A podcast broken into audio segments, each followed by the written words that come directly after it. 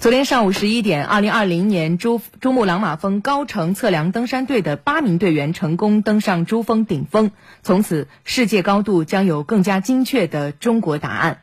其实，根据前方记者报道，这一次珠峰的登顶过程并不是一次一切顺利。此前因为天气的原因，曾经两次两次推迟了冲顶的时间。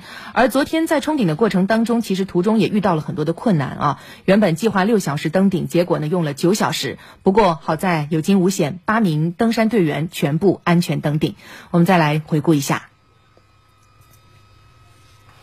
这海拔五千两百米的珠峰大本营，我们现在是心情真的非常激动。刚才前线总指挥中国登山队队长王永峰队长宣布十一点整的时候，我们的测量登山队登上了珠峰峰顶。我们也第一时间邀请到了王永峰队长。您现在的心情怎么样？啊，我现在的心情呢，这个第一呢非常激动。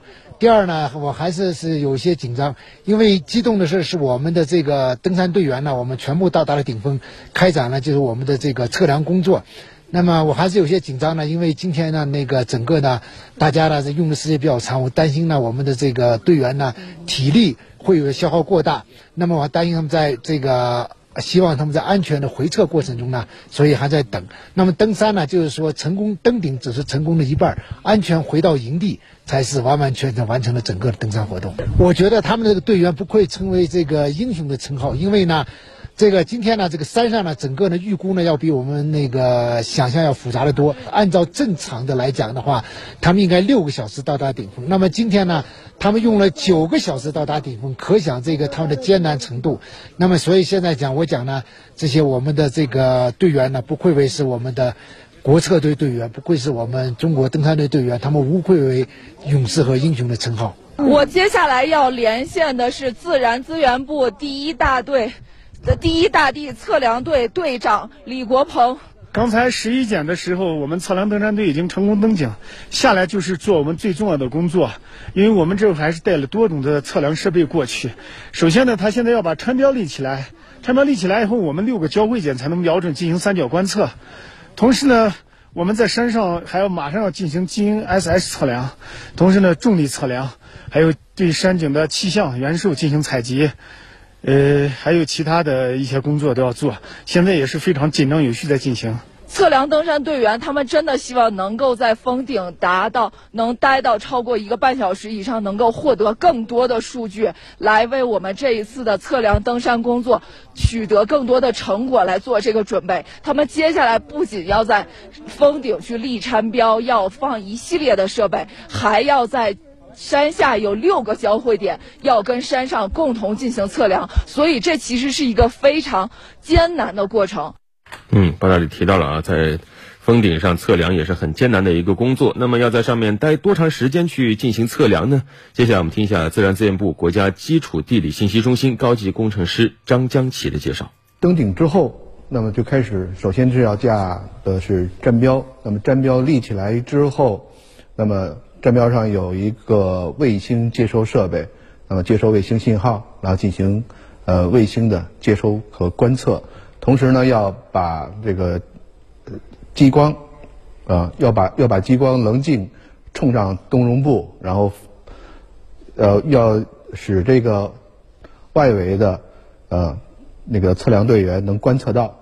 同时呢，这个这个工作完成之后，需要开展这个雷达的观测。和这个重力仪的呃观测和这个测量，那么这一次呢，呃重力呢是第一次在世界的极端的最高峰啊取得一个重力观测值，也是个重重大的一个突破啊。那么这个工作可能需要持续大概二十分钟到四十分钟啊的观测才能保证数据精度。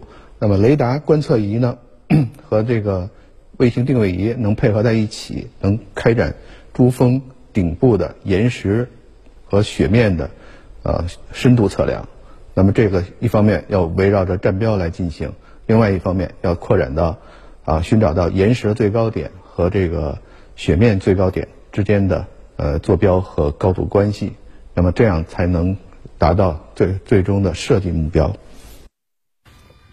在完成一切测量任务以后呢，八名登山队队员也安全返回到营地。从四月三十号下午，二零二零珠峰高程测量登山队正式启动，到五月六号，珠峰高程测量登山队正式出发，再到昨天成功冲顶，这中间过了近一个月时间，三次突击，中国的登山队员们又一次站在了世界之巅。嗯。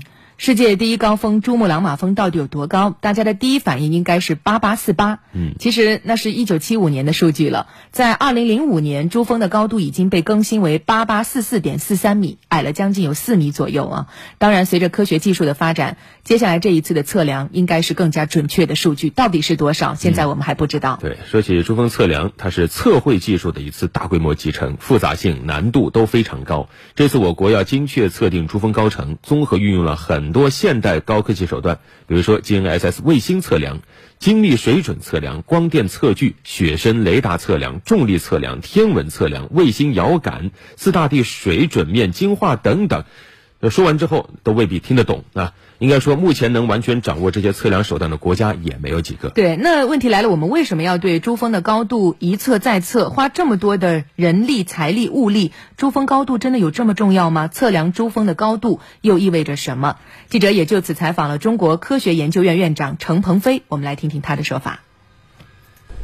专家表示，珠峰高程的精确测定可以结束国际上珠峰高程不统一的混乱局面，为世界地球科学研究做出贡献，其社会效益和科学意义是十分巨大的。同时，随着科学技术进步，如卫星导航定位技术、雷达测深技术、大地水准面精化、绝对重力测量技术。气象探测技术、登山装备等技术的不断发展，也为更加精确的测量珠峰高程创造了必要的条件。专家表示，珠峰高程精确测量在地学研究中具有重要的理论价值。我们可以根据珠峰及邻近地区地壳水平和垂直运动速率变化，揭示了印度洋板块与亚欧板块相互作用力存在着不均匀强弱的变化。而这种强弱变化是引起我国大陆周期性地震活动的原动力。这些研究成果将对我国今后地震预报和减灾防灾具有重要的实际意义。因为现在随着人类活动在这个地区增多，还有全球变暖啊这些温室效应等等，使得这个地区雪线逐渐逐渐在消退，啊越来越高，冰川也在消融。可以了解这个生态状况，对于研究。珠峰地区生态环境都是非常有价值的。作为全球最高峰，对珠峰高度的重新定义，这是中国人不畏艰险、勇于攀登的象征，也是中国力量、中国精神的生动写照。在六十年前，中国登山队员牺牲生命，穿越被国外登山者称为“鸟都飞不过的死亡路线”，实现人类首次从珠峰北坡登顶，完成了不可能完成的任务。尽管那次登顶没有完全得到国际认可，但是国人从不屈服。一九七五年，中国攀登者再次从北坡登顶，首次将禅标带上了珠峰。从此，八八四八这个数字影响了世界接近三十年。对，我们再来回顾一下这次珠峰高程测量。这一次呢，我国一共派出了四十二人组成的二零二零珠峰高程测量登山队，他们当中包括登顶队员次洛和袁复栋在在内，一共有十二人是中国地质大学武汉的校友。九人是登山队的成员，还有三名是从事测量的后勤保障工作。所以这一次呢，珠峰登顶挑战不断，冲顶时间曾经两次被推迟。攀登珠峰最大的困难是什么？登顶那一刻的感觉到底又是什么样子的？我们都特别想知道。那么在昨天，我第一时间也特别采访了中国地质大学武汉原登山队队员、中国首位登顶珠峰的女大学生陈晨，来听听。陈晨你好，嗯，刘芳好。你今天一整天都在关注这个消息吗？哦，对，从早上就开始知道他们从呃八千三出发开始冲顶，一直就关注着到底什么时候能登顶。嗯，然后最后十一点钟的时候就得到了消息，然后还是看看他们那个五 G 的现场直播，一直关注着在。所以仿佛又回到了自己当年登顶珠峰的那一刻。对，其实这一次登顶呢，我们前两天也在节目当中说过，是还是非常困难，挑战也很多，包括这个登顶的时间一而再再而三是往后推迟了两次啊。那这当中最大的原因是什么？呃，我觉得呃最大的一个挑战就是天气的挑战。他们两次退下来都是因为天气的原因。第二个就是自身的一个技术和体能的一个挑战。天气恶劣到你在珠峰上的感受会是什么样子的呢？你可以想象一下，一般的军用帐篷，它一般的那个帐杆大概有碗口那么粗。如果是在六千五的情况下，哈，还不是往上爬情况下，那个帐杆直接被吹弯，然后那个军用帐篷的那个帐篷布全部被吹成一条一条的，你想想是多大的风力？所以，其实，在那样的一个高度下，尤其是空气氧气极其稀薄，每上一米都非常困难，对吗？对，呃，登山它就是看的就是天气情况，靠运气，真的是在进行攀登很困难的。嗯，所以其实这样的一个天气的过程，它也很难做到精准预报，是吗？现在的呃科技是能够精准预报到当时的这个气象的这个情况，但是在这个高海拔的地区，它不能够时每时每刻精确到每时每刻，它这个天天气它是在不断变化的，变化的很快，没办法预测。也许这这十分钟天气预测的是非常好，但是过了过了这十分钟，突然之间它就会变天。嗯，它就跟小孩子就是说哭就哭，说闹就闹这样感觉。所以，一次今天，包括很多的网友也在为地大人感到骄傲啊！这一次珠峰高程测量有十二位地大人参与其中，而且很多都是你的老师、你的队友。嗯，跟我们说说他们呗。像次洛、袁富栋，其实那一年我们在呃地大登山队登顶珠峰的时候，我在拉萨也采访过他们啊。但是肯定没有你跟他们熟悉啊。为什么他们得以第一批作为登顶队员成功的登顶珠峰？呃，这个可能跟他们的职业也有关系。虽然他们是从地打出来，但他们的职业是中国登山，呃，中国登山协会的在职人员，他们也是中国登山队的队员。嗯。啊，他们是具备有从九几年开始次洛就开始登山了，他是我们国家第一个登顶珠峰的在校大学生。然后袁福栋呢，他是零八年的奥运会火炬手之一，他都是他们两个都是非常有呃登珠峰的这个经验的，嗯，不止登过，不止登顶过一次珠峰，嗯，所以一个是身体条件非常的好，另外一个是登顶珠峰也有很多次有经验了。对对对，因为他们在学校期间的话，就已经选入到这个呃参与到这个国家队的这种行为的过程中，积累了很多的攀登的经验。然后之后呢，他们也参加了这个工作以后，工作的岗位也是在做这个登山方面的工作，所以他们的这个任务还是很艰巨的。对。呃，地大登山队其实有非常悠久的历史和光荣的传统啊。但是这个登山这个工作，可能放在平时，有很多普通的听众、市民、网友其实还不是特别了解啊。嗯，给我们简单介绍一下，像你们登山队平时在训练的过程当中，要克服什么样的一些困难呢？呃，登山呢，它最基础的就是个体能训练。嗯，像平常的这种越野跑啊、耐力训练，这就是很基础的。然后最重要就是一个。呃，负重的一个能力，然后一个高海拔的适应能力，再就是冰上的一些行走的一些技术，还有一些绳索的技能，这些攀冰啊，然后过绳结呀，然后呃在雪地上行走啊，这些很基础的这些技能，这都是必备的。跟爬一般的，像我们学校附近的莫山呐，然后像华科的后面的玉家山，这都是不一样的。嗯，因因为这个在平地上，可能你从楼梯下面一层爬到顶。爬到顶峰，你感觉很就很上气不接下气。但是登珠峰这种情况下，毕竟是海拔越高，它的耗氧量就会越大，然后但它的空气，它的空气中的含氧量就会越来越稀少。所以到了八千以上，都是要带着氧气瓶往上走的。嗯，那走一步都是非常艰难的。嗯，你还记得当时你在八千米以上的时候的那种感觉吗？呃，我们当时登顶，我都很记得很清楚，越往上是越难。从呃五千八、五千二大本营到六千五这个过程，只需要你有体能，然后根据自己的节奏走，都是没有，都不是很大的问题。但从六千五以上是越往上越难，每一个阶段到达一个营地，它的这个地形都不不太一样，需要你不停的去更换你自己的这个技能。嗯，像他们这次第一次遇到困难的时候，就是在六千五到七零二八这个这一段有一个特别特别长、特别。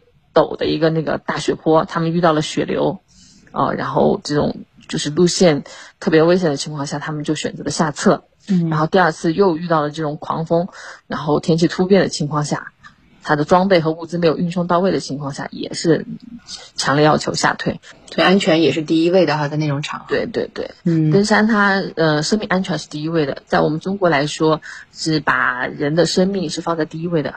嗯，你怎么看待这个登山这项运动啊？尤其是站在世界之巅的时候，那那是一种什么样的感觉？那个感觉怎么说呢？很多人就说，哎，就问你登顶之后到底什么感觉？是不是很兴奋？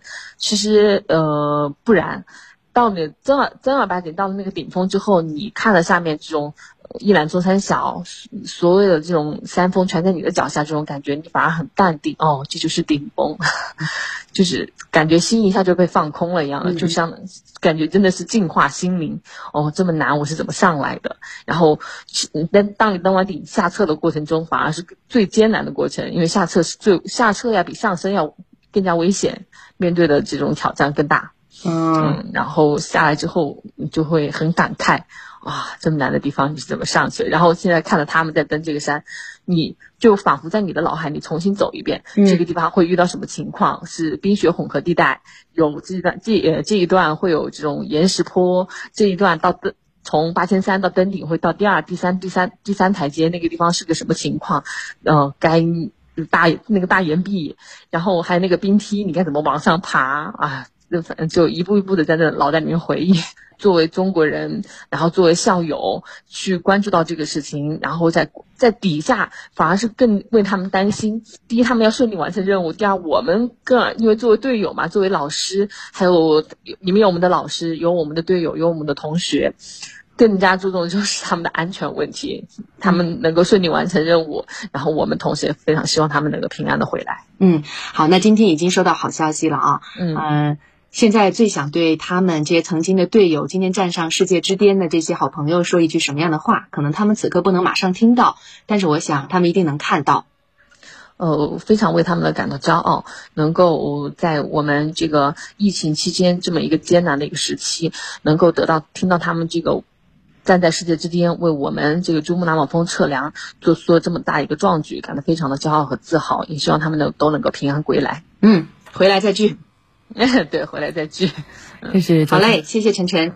昨天我跟晨晨的对话啊，其实跟晨晨很熟了，因为二零一二年五月十九号，当时中国地质大学登山队四名队员从北坡成功登上珠穆朗玛峰顶峰，成为我国第一支登上世界最高峰的大学登山队。当年我也去西藏，特别采访了他们啊，和他们当中的很多队员都做过面对面的专访。在当时的四名登顶队员当中，有三名在校大学生，其中武汉姑娘陈晨成为我国首位登顶珠峰的在校女大学生。当年的登顶算起来，过去已经有七八年的时间了，但是我们听得出来啊，再次回忆起登顶珠峰的那一刻，那种心情依旧是非常的激动的。而今天我们在看到珠峰高程测量，昨天成功登顶。当我们的五 G 基站架上海拔六千多米的高度的时候，当我们看到国产测绘仪器装备全面单缸测量任务的时候，我们再回头看我们征服珠峰的六十年历程，留下来的都是最美的风景，升腾起来的都是无限的自豪和骄傲。山高怕什么？攀登就是了。中国人征服珠峰的过程，正是新中国成立以来中国人民砥砺前行的一个缩影。一次又一次，我们直面风浪和挑战；一次又一次，我们向极限发起冲击。有中国力量和中国精神在，再高的山我们也能登顶，再难的关我们同样能度过。